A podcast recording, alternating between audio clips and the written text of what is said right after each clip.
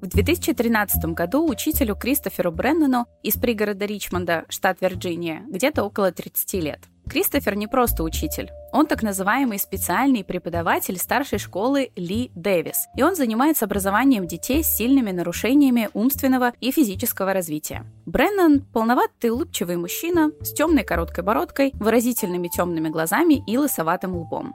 В интернете сохранилась одна его фотография. Кристофер в костюме с голубой рубашкой и галстуком смотрит в камеру в полоборота. Видимо, это такое фото для портфолио или личного дела, ведь он только-только устроился преподавать в школу Ли Дэвис в августе 2013 года.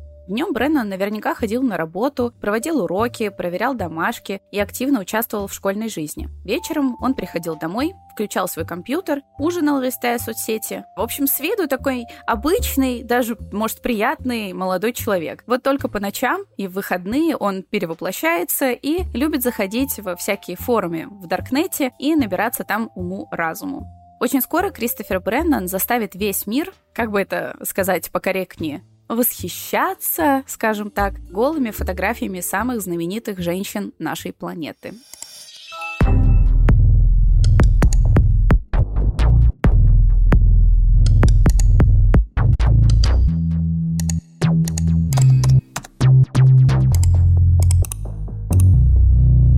Всем привет! Вы слушаете подкаст от студии Богема на «Клик или беду» о том, как люди совершают преступления, не выходя из своих комнат. Компьютерные технологии позволяют им похищать данные банковских карт, вымогать деньги, проникать в секретные госструктуры и останавливать целые отрасли производства. Меня зовут Маруся Черничкина, я true crime блогер и ведущая этого подкаста. А меня зовут Илья Рябов, я сценарист, креатор и ведущий этого подкаста. Каждую неделю мы с Марусей будем рассказывать вам истории о самых громких киберпреступлениях компьютерной А чтобы разбираться в том, как работает фишинг, что такое эксплойт и как нам, простым пользователям, защитить свои данные устройства от кибератак, мы обратимся к экспертам. В этом выпуске мы расскажем вам историю как минимум пятерых людей, чья похоть пробудила жадность у шестого, и все вместе они чуть не взорвали интернет самой большой утечкой нюцев в истории.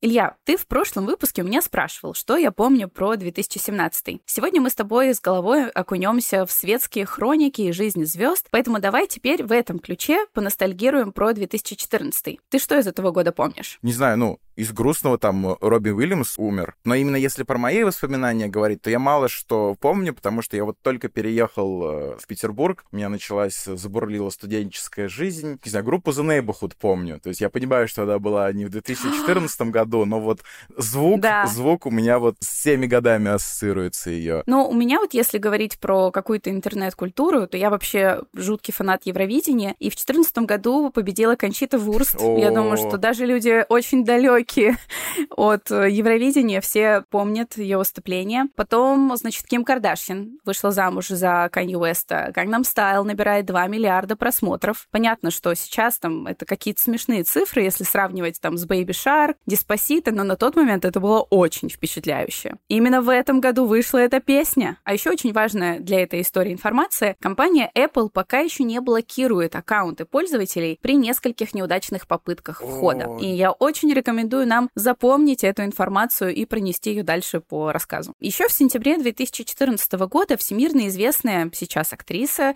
Дженнифер Лоуренс второй раз в жизни после успеха «Голодных игр» проснулась знаменитостью. Только вот эта слава ей вряд ли пришлась по душе потому что весь интернет обсуждал ее голые фотографии, которые она снимала на свой телефон для бойфренда. A massive invasion of privacy for some big stars, including Jennifer Lawrence and Kate Upton. Hackers broke into their accounts, stole nude pictures, and then leaked them onto the into iCloud and obtaining these nude pictures of celebrities like Jennifer. All right, we're talking about these nude photographs, supposedly of Jennifer Lawrence, Kate Upton, and other celebrities.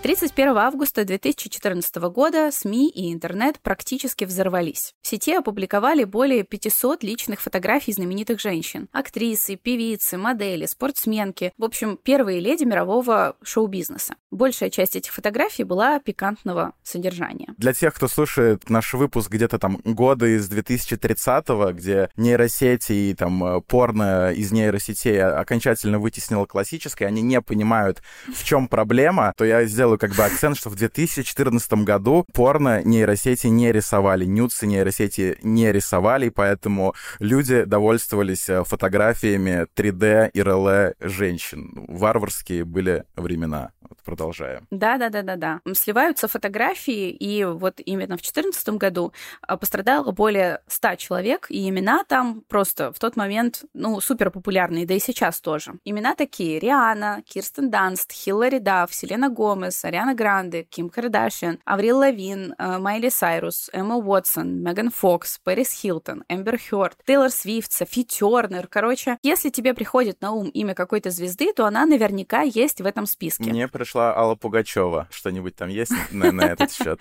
Ну хорошо, хорошо не все, хорошо.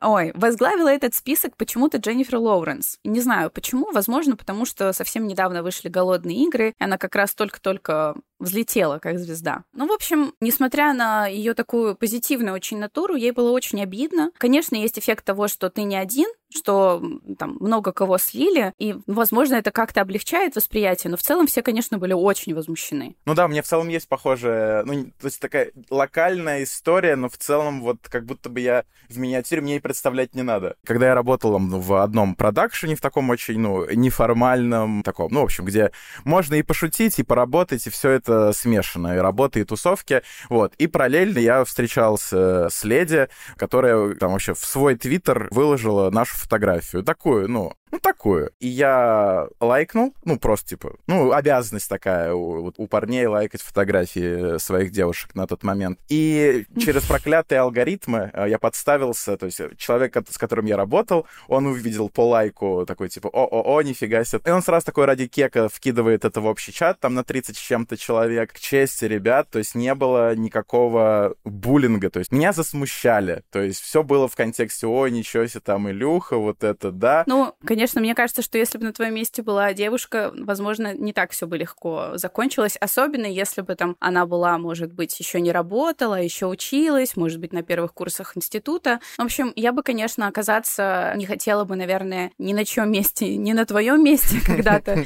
ни на месте этой девочки, ни на месте звезд. Короче, не знаю, мне очень мерзко становится, потому что, ну, это такое ощущение, как будто бы ты просто кусок мяса, на который все смотрят без твоего согласия вообще вообще.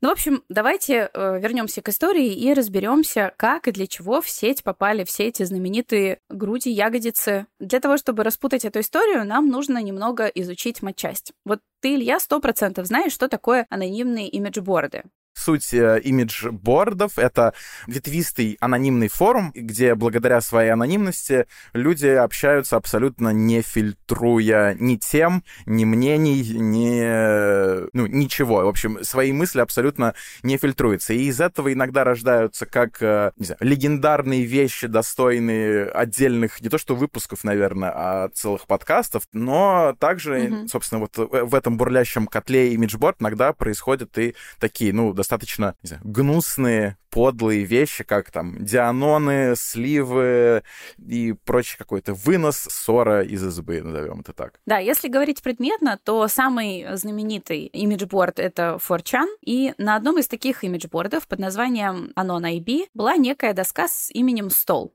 STOL, где публиковали исключительно украденные фотографии голых женщин. Либо со взломанных телефонов, либо со взломанных айклаудов. Ну, естественно, естественно, где взломы, там облачные сервисы, потому что никаких облаков не существует. Есть, это просто, ну, чужие компьютеры, чужие э, там жесткие диски, чужие SSD, просто они где-то вне поля вашего зрения. Поэтому вот, когда вы что-то закидываете, фотографию в облако, оно не улетает в небо. Держите это в голове. Да. В общем, летом 2014 года на Anon IB пополз слушок, что, цитирую сообщение, какие-то ребята со стола той самой доски собирают огромный куш. Автору отвечают, что ты имеешь в виду? Я имею в виду откровенные фотки и видосы. Сам посмотри. У меня их нет, но все говорят, что это подлинники. Да, особенность и вообще любой имиджборда, что поскольку это неконтролируемый поток э, информации, ничем не подтвержденный и не проверенный, редко когда ты знаешь, что окажется из этого правдой, а что нет. В том-то и дело, что до 31 августа это было лишь слухами. Дело в том, что ребята с Anon IB, которые опубликовали фото на доске стол, были не просто имиджбордами.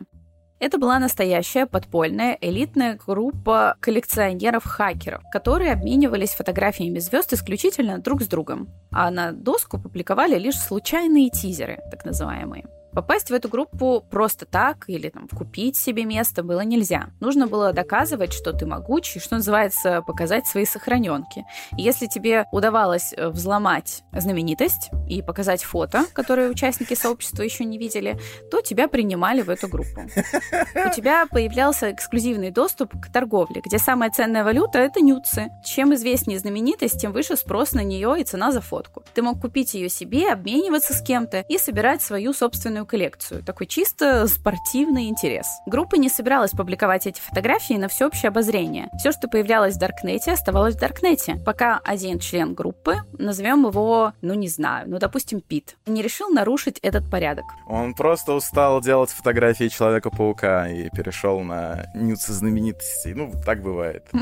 У Пита был бизнес-план. Он думал, что сможет купить у коллекционеров кучу самых ценных фотографий, собрать их в одну сборку и выложить в открытый доступ. И люди будут так счастливы и благодарны ему за это, что дадут ему много-много биткоинов. Да, его коллеги-хакеры такой ход бы не оценили, и доверия бы Питу больше не было. Но перспектива заработать кучу денег была слишком соблазнительной. Поэтому Пит потратил несколько недель и несколько тысяч долларов, чтобы собрать свою мега Uber Limited Edition коллекцию голых селебритис. 31 августа на имиджборде Anon IB от Пита появилось анонимное сообщение в ответ на тред со слухами про огромный куш. Я не какой-то рандомный чувак. У меня есть самая большая коллекция. Вот название моих папок. Вся коллекция временно лежит на четырех анонимных файлообменниках. Я размещу ссылки, как только получу щедрый объем пожертвований. Я не развожу, не шучу и не лгу. Скоро ссылки перестанут работать, и все эти фотки исчезнут. Не дайте этому случиться. Я многого не прошу. Кидайте донаты, и я распространю ссылки везде.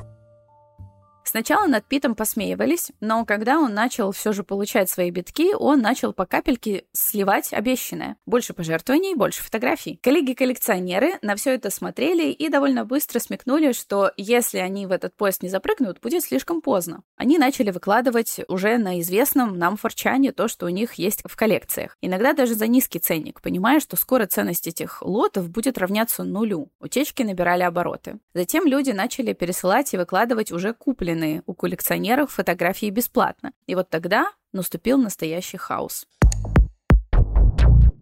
Когда что-то попадает на форчан и распространяется там, это лишь вопрос времени, когда это расползется по всему интернету. В нашем случае времени понадобилось, ну, как-то даже нелепо мало. Счет шел, если, ну, не на минуты, то на часы. А как ты думаешь, какая площадка стала таким эпицентром этого нютового коллапса? Ну, у меня два варианта. Это либо Twitter, так. либо Reddit. Конечно. Потому что вот обычно все, все всплывает там. Конечно, это площадки, которые не такие цензурированные. Фотки быстро эмигрировали на Reddit. А у Reddit есть что? Правильно, сабреддиты. Под сабреддитом с обнаженной Кирстен Данст какой-то пользователь прокомментировал происходящее. Я нарекаю эту массовую утечку фаппинингом.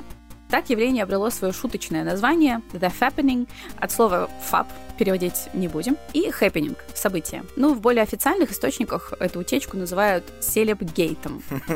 Сабреддит под названием The Fappening, созданный реддитором Джонсоном МакГи, станет удобно организованным хранилищем звездных нюцев и самым быстро растущим сабреддитом в истории сайта. За сутки на него подписалось более 100 тысяч пользователей, а страницу просмотрели более 141 миллиона раз. Это был примерно месячный трафик Reddit на тот момент. Wow. Шумиха распространилась и на Твиттер, все как ты и предполагал, потом на экстремистские Facebook и Instagram, и в Tumblr, ну, в общем, куда только не. Если заметите, то информация примерно вот так и распространяется, то есть, ну, если брать какую-то вертикальную схему, там, сверху вниз, то обычно, ну, происходит событие, то есть есть его первоисточник, дальше оно, да, обычно всплывает там на имиджбордах или там анонимных телеграм-каналах, после чего его оттуда mm-hmm. подхватывают вот Twitter или Reddit, э, потому что там, ну, меньше цензуры и быстро можно обмениваться новостями, а вот там условный э, Инстаграм запрещенный, он подхватывает это ну, вот в самую последнюю очередь, когда специально обученные инфлюенсеры э, несут это из э, Телеграма и Твиттера вот в развлекательный Инстаграм показать. А затем появился у Фэппининга отдельный сайт. Скандал раздувался все сильнее, и остановить его было уже невозможно. 20 и 26 сентября хакеры слили вторую и третью партии аналогичных фотографий других знаменитостей. Так называемые The Fappening 2 и 3. Е, отличные сиквелы. Фаппенинг наносит ответный удар. Возвращение блудного фаппенинга. А еще все ждали реакции. Кто-то сразу же заявил, что фото поддельные, там, это сделала Ариана Гранде, Виктория Джастис. Кто-то отмолчался, кто-то не стал отрицать, но прокомментировал с юмором. Например, Скарлетт Йоханссон похвалила свой ракурс на снимках. Дженнифер Лоуренс подтвердила подлинность снимков, но восприняла всю ситуацию близко к сердцу. Я даже не могу описать, каково это, когда мое обнаженное тело против моей воли разлетается по всему миру, как вспышка новостей. Это заставляет меня чувствовать себя куском мяса, который передают по кругу. Моей первой мыслью было написать публичное заявление, но все, что я пыталась написать, заставляло меня плакать или злиться. Я начала писать извинения, но мне не за что просить прощения. У меня были любящие, здоровые, прекрасные отношения в течение четырех лет. Но это были отношения на расстоянии, и либо твой парень будет смотреть порно, либо он будет смотреть на тебя. Последней иголкой в мое сердечко за Дженнифер в этой истории стало то, что реддиторы решили окончательно простебать все, что происходит. Вот просто попытайся предположить, что они сделали. Прифотошопили ее совсем к там, голой старушке, попытались подмочить репутацию. Не знаю, что-нибудь такое. Не, они, конечно, сделали нечто другое, но там, на самом деле, странная история. На сабреддите The Fappening участники объявили благотворительный сбор для фонда по лечению рака простаты, который поддерживала Дженнифер. Прикинь? Угу. То ли чтобы реально реально отмыться, то ли чтобы еще больнее задеть, но они собрали нужную сумму и даже в какой-то момент отображались на сайте фонда как топовые спонсоры.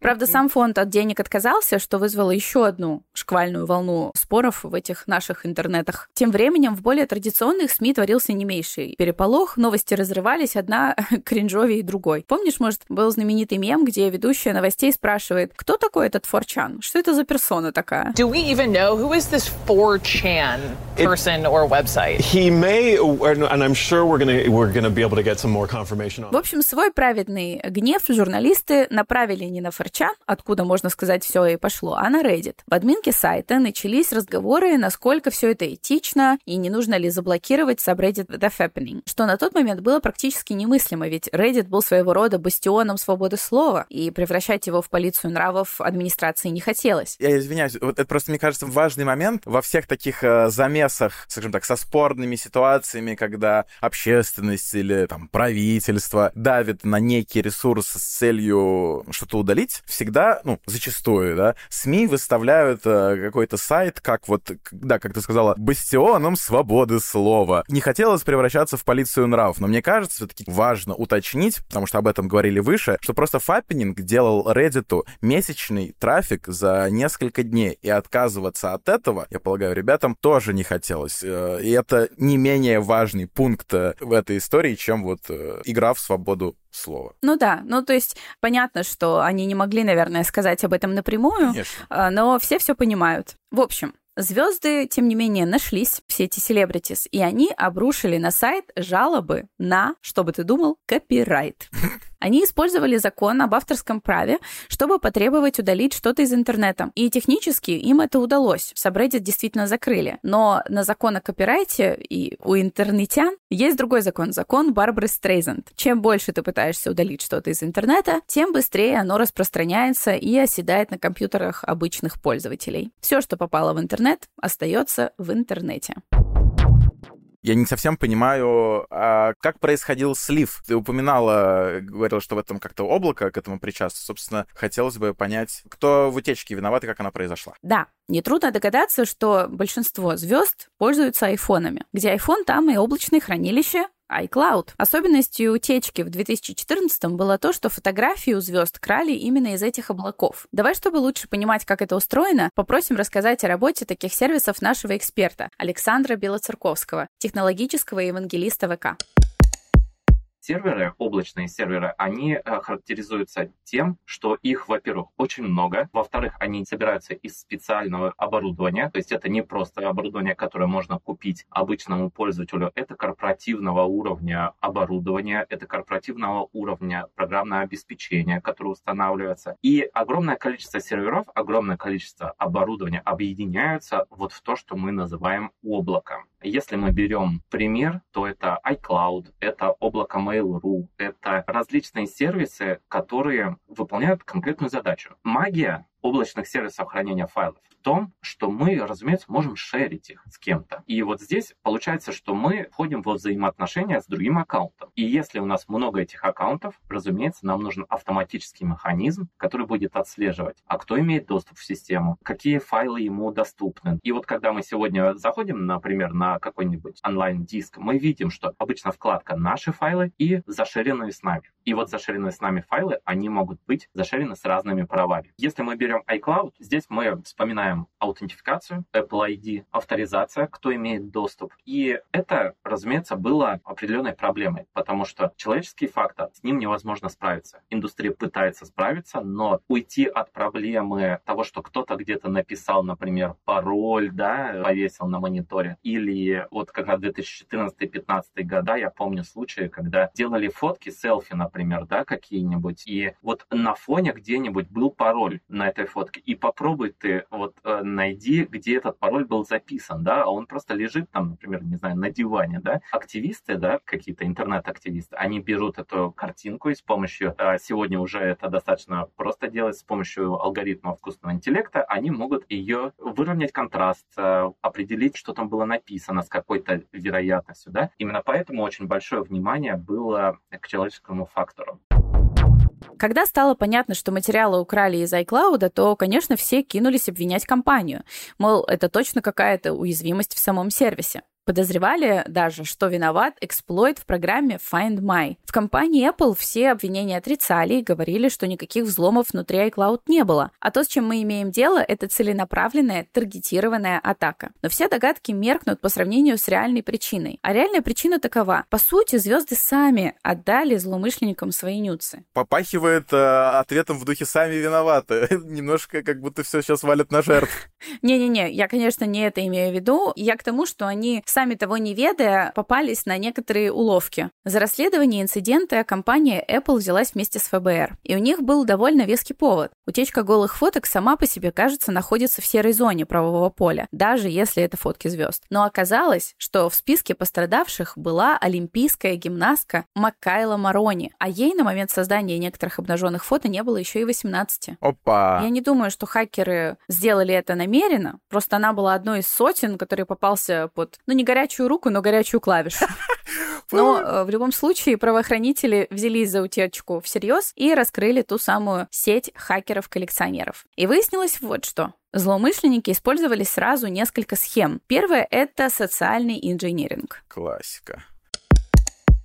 Если мы используем пароли, пишем их где-то, носим с собой, то нас обязательно взломают это не является вопросом, это является вопросом времени. Второе, это в личную информационную гигиену важно. Да? Сегодня очень популярен подход к установке приложений дополнительно. Например, у нас есть, не знаю, соцсеть, но у этой соцсети, например, нет функции подсчета фолловеров, например, какому-нибудь, да, я сейчас с потолка беру, или кто отписался на тебя, кто на тебя посмотрел, да, и так далее и тому подобное. И люди часто заходят в магазин приложений, находят э, что-нибудь типа найти фолловеров или там что-то такое, устанавливают, не разбираясь, кто написал это приложение вообще, может быть, даже какой рейтинг у него. А что нужно для этого приложения? А нужно очень просто ввести тот же самый аккаунт э, к этой соцсети, чтобы она уже получила доступ к соцсети. И здесь мы не знаем, если это незнакомое приложение, мы в нем не разбирались, мы не знаем, что с этой историей происходит в процессе. Может быть, наш аккаунт проходит через серверы вот этого приложения, и если взломать сервер этого приложения, то, пожалуйста, вот у нас все аккаунты наших пользователей. Что замечательно, есть решение этой проблемы, которые активно сейчас продвигаются, это мультифакторная аутентификация. Вторая — великий ужасный фишинг или фишинговая рассылка.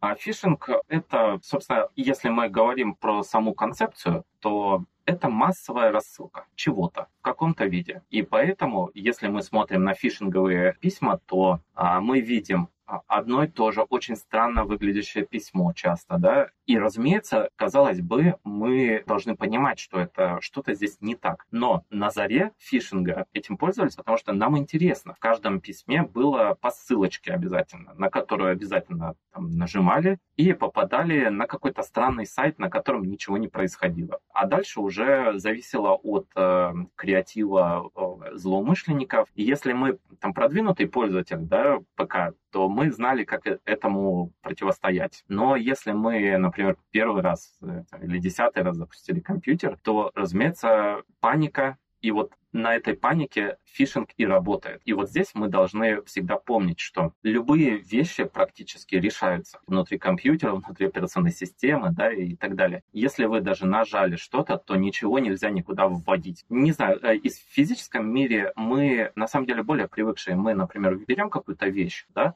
брендовую или подделку, мы же видим, что подделка, она как-то выглядит, ну вот здесь вот что-то смазано, вот здесь вот как-то вот не туда торчит, да, вот здесь вот что-то отклеилось. Вот в фишинговом письме обязательно что-то отклеивается, не бывает идеальных писем, поэтому первый шаг — это внимательно изучить это письмо.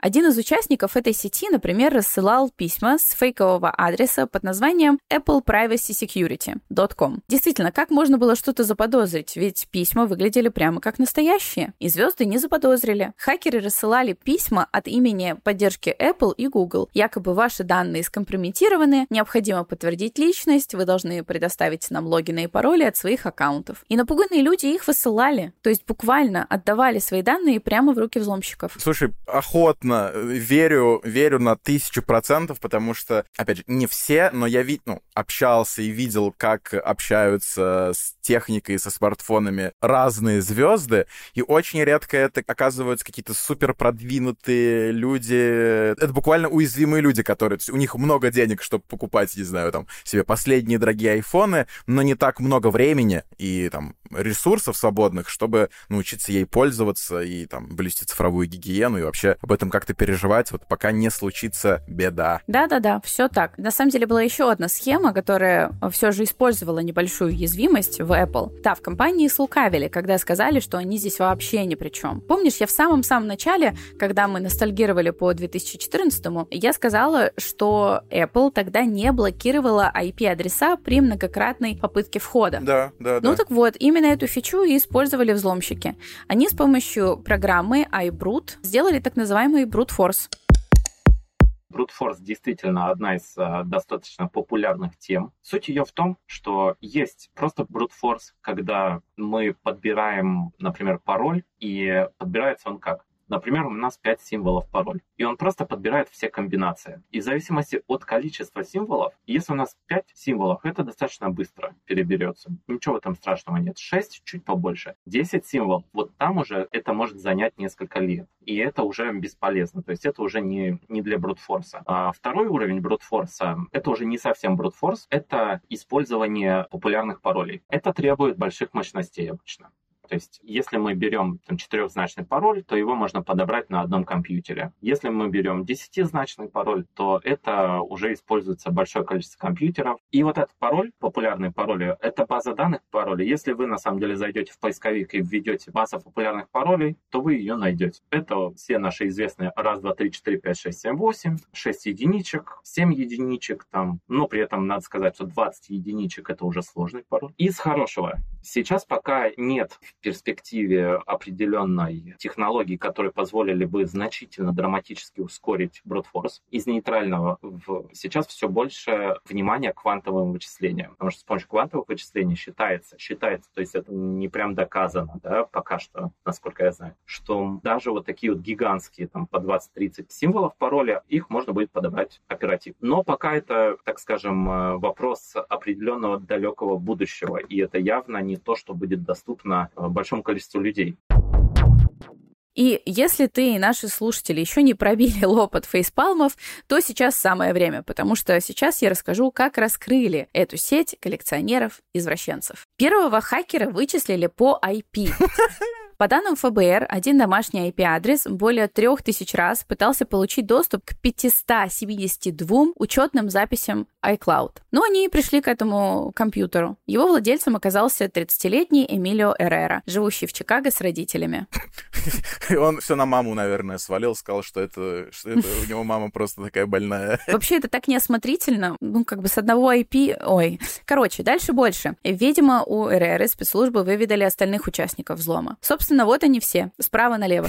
Эмилио Эррера, Кристофер Бреннан, Джордж Гарофано, Эдвард Мажерчик и отец своих детей Райан Коллинз. Так а кто из них Пит? Тот, который изначально решил заработать, залил фотки в общий доступ, спровоцировав, собственно, остальных. А вот Пита, кстати, среди них и нет. Ты мог подумать, что это Кристофер Бреннан, школьный учитель из начала истории, но это не так. Бреннан был лишь одним из пятерых хакеров, которых э, за годы расследования с 14 по 18 нашли и арестовали за взлом аккаунтов знаменитостей. Он взломал более 200 человек, и среди них не только знаменитости. Сейчас будет мерзко. Среди них его собственная невестка, его коллеги-учителя и даже ученики. Иу, иу. Да, милый школьный учитель резко перестал быть милым в этот момент. Бреннану дали 34 месяца тюремного заключения, Эрери 16, Коллинзу 18, Мажерчику 9, Гарафана 8. Все они признали свою вину, раскаялись, а Мажерчик даже заявил, что весь этот суд напомнил мне, кто я есть и что должен делать со своей жизнью.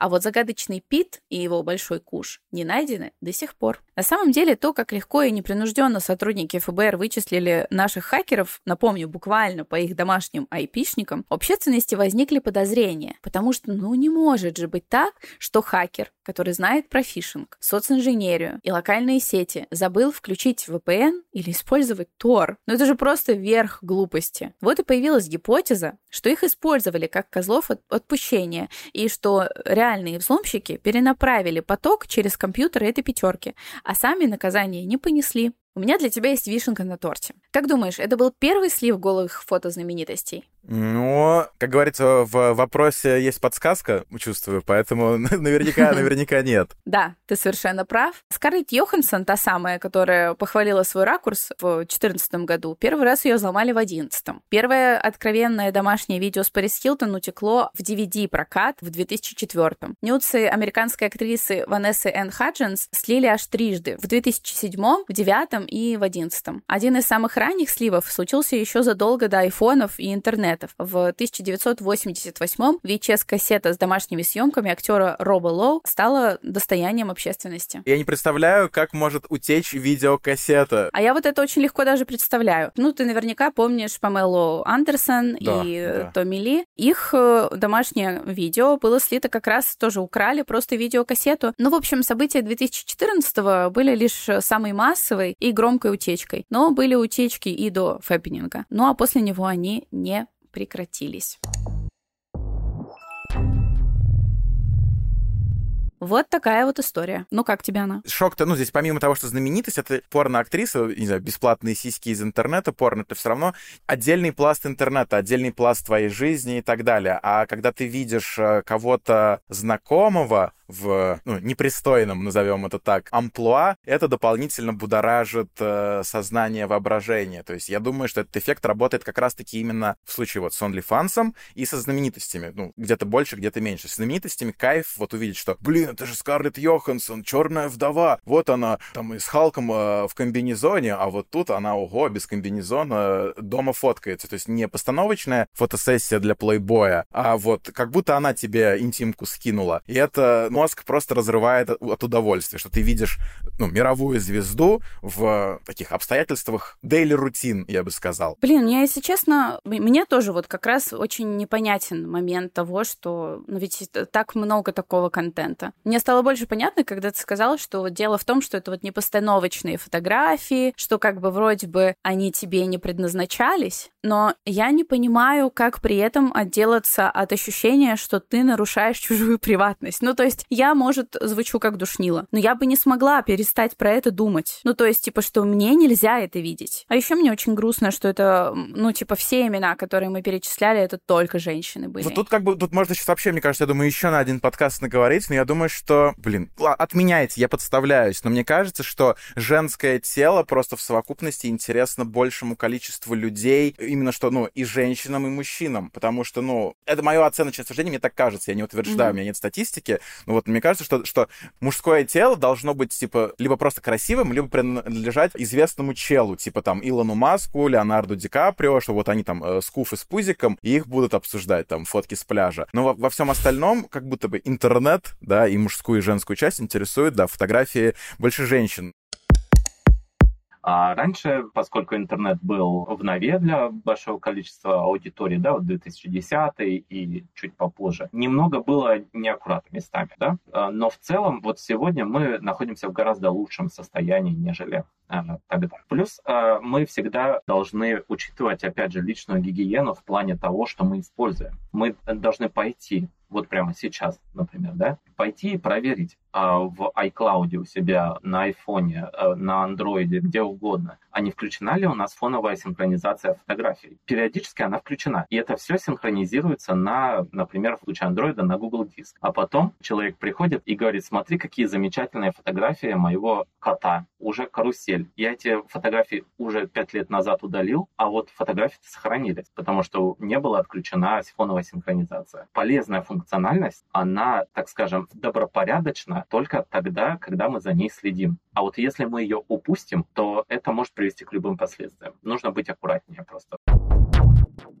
Вообще, вот каждый раз, э, когда ты слышишь истории про сливы, всегда находится какой-нибудь человек, который говорит, типа, не хочешь, чтобы тебя слили, не делай нюцы, в принципе. Но мне кажется, что это какая-то очень э, странная политика. Я не так давно, там, с полгода назад разбирала дело, где целую компанию тайванских блогерш, их э, слили с дипфейками. То есть, ну, там были супер такие девочки, у которых был очень нежный такой образ, они были такие хорошие, такие, ну, в общем, ангелы. И их фотографии стали сливать, и люди там не разобрались разбирались, что это дипфейки, присылали ее родственникам. Ну, в общем, ужасная ситуация. А для того, чтобы сделать дипфейк, насколько я поняла, прочитав информацию, достаточно какого-нибудь 15-секундного видео. Достаточно короткой истории в вертикальной, не знаю, ТикТок, ну или там набор фотографий. Под ударом может оказаться вообще каждый. Так может стоит обвинять в этом там не то, что, ну, не технологию, грубо говоря, а посмотреть на это как на изъяны общества, в принципе. Ну, то есть, зачем это вообще делается? Делается. То есть дело, не, грубо говоря, не, невозможно себя обезопасить, даже если, получается, ты нюцы делать не будешь. Вот, пожалуйста, сольют дипфейк, и все, ну, как бы, мало кто будет разбираться, особенно если какой-нибудь дипфейк качественный. Да, я думаю, в этом плане-то вот э, все, кто советует, не хочешь, э, чтобы нюцы утекали, не фотографируйся, я советую им пойти дальше и говорить, не будь красивым. Я, собственно, согласен с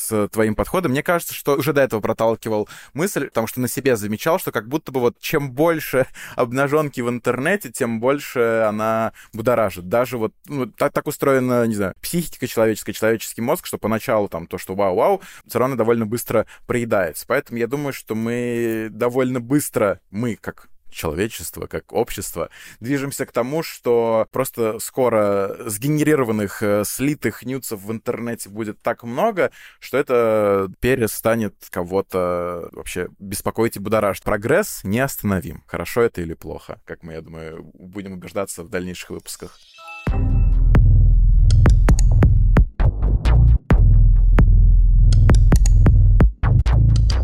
Ну, а это был подкаст на клик или беду. Проникайте в нашу систему на всех подкаст-платформах, взламывайте наши сердечки в Apple, Яндекс и ВКонтакте и оставляйте свои цифровые следы в отзывах на наш подкаст. С вами были Маруся и Илья. Используйте двухфакторную аутентификацию. Всем до скорого!